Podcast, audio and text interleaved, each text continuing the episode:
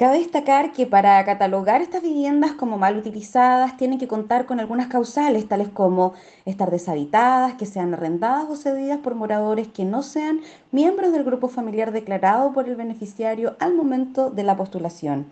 que estén ocupadas ilegalmente o que se les estén dando un uso comercial a la vivienda. Esta es una muestra clara de que como MIMBU estamos comprometidos con recuperar las viviendas que no estén cumpliendo el uso para el cual fueron entregadas y así poder reasignarlas a familias que realmente necesitan un hogar donde vivir.